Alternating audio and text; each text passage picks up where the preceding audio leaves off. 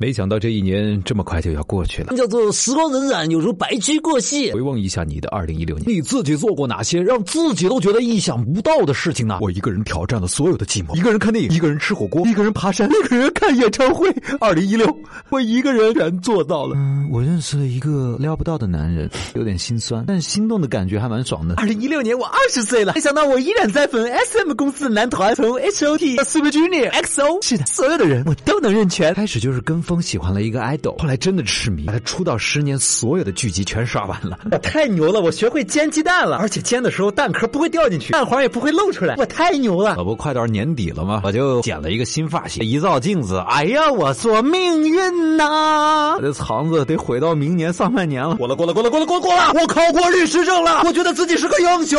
今年下半年开始关了朋友圈，大半年过去了，哎，关着关着就忘了。后来我发现关了朋友圈也不跟世界脱节啊，生活质量明显提高了。跟我男朋友谈了五年的恋爱，今天分手了，那感觉也不是突如其来那种疼，但是有点像小锉刀锉一样。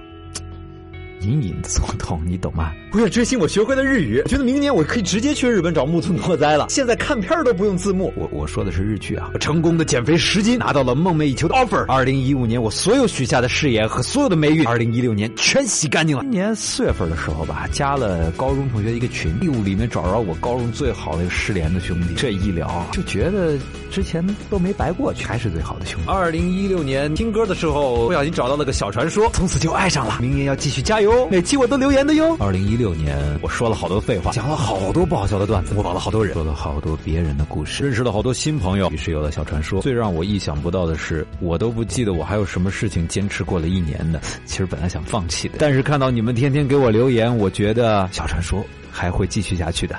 是的，二零一六年，你又做了什么让你自己都意想不到的事呢？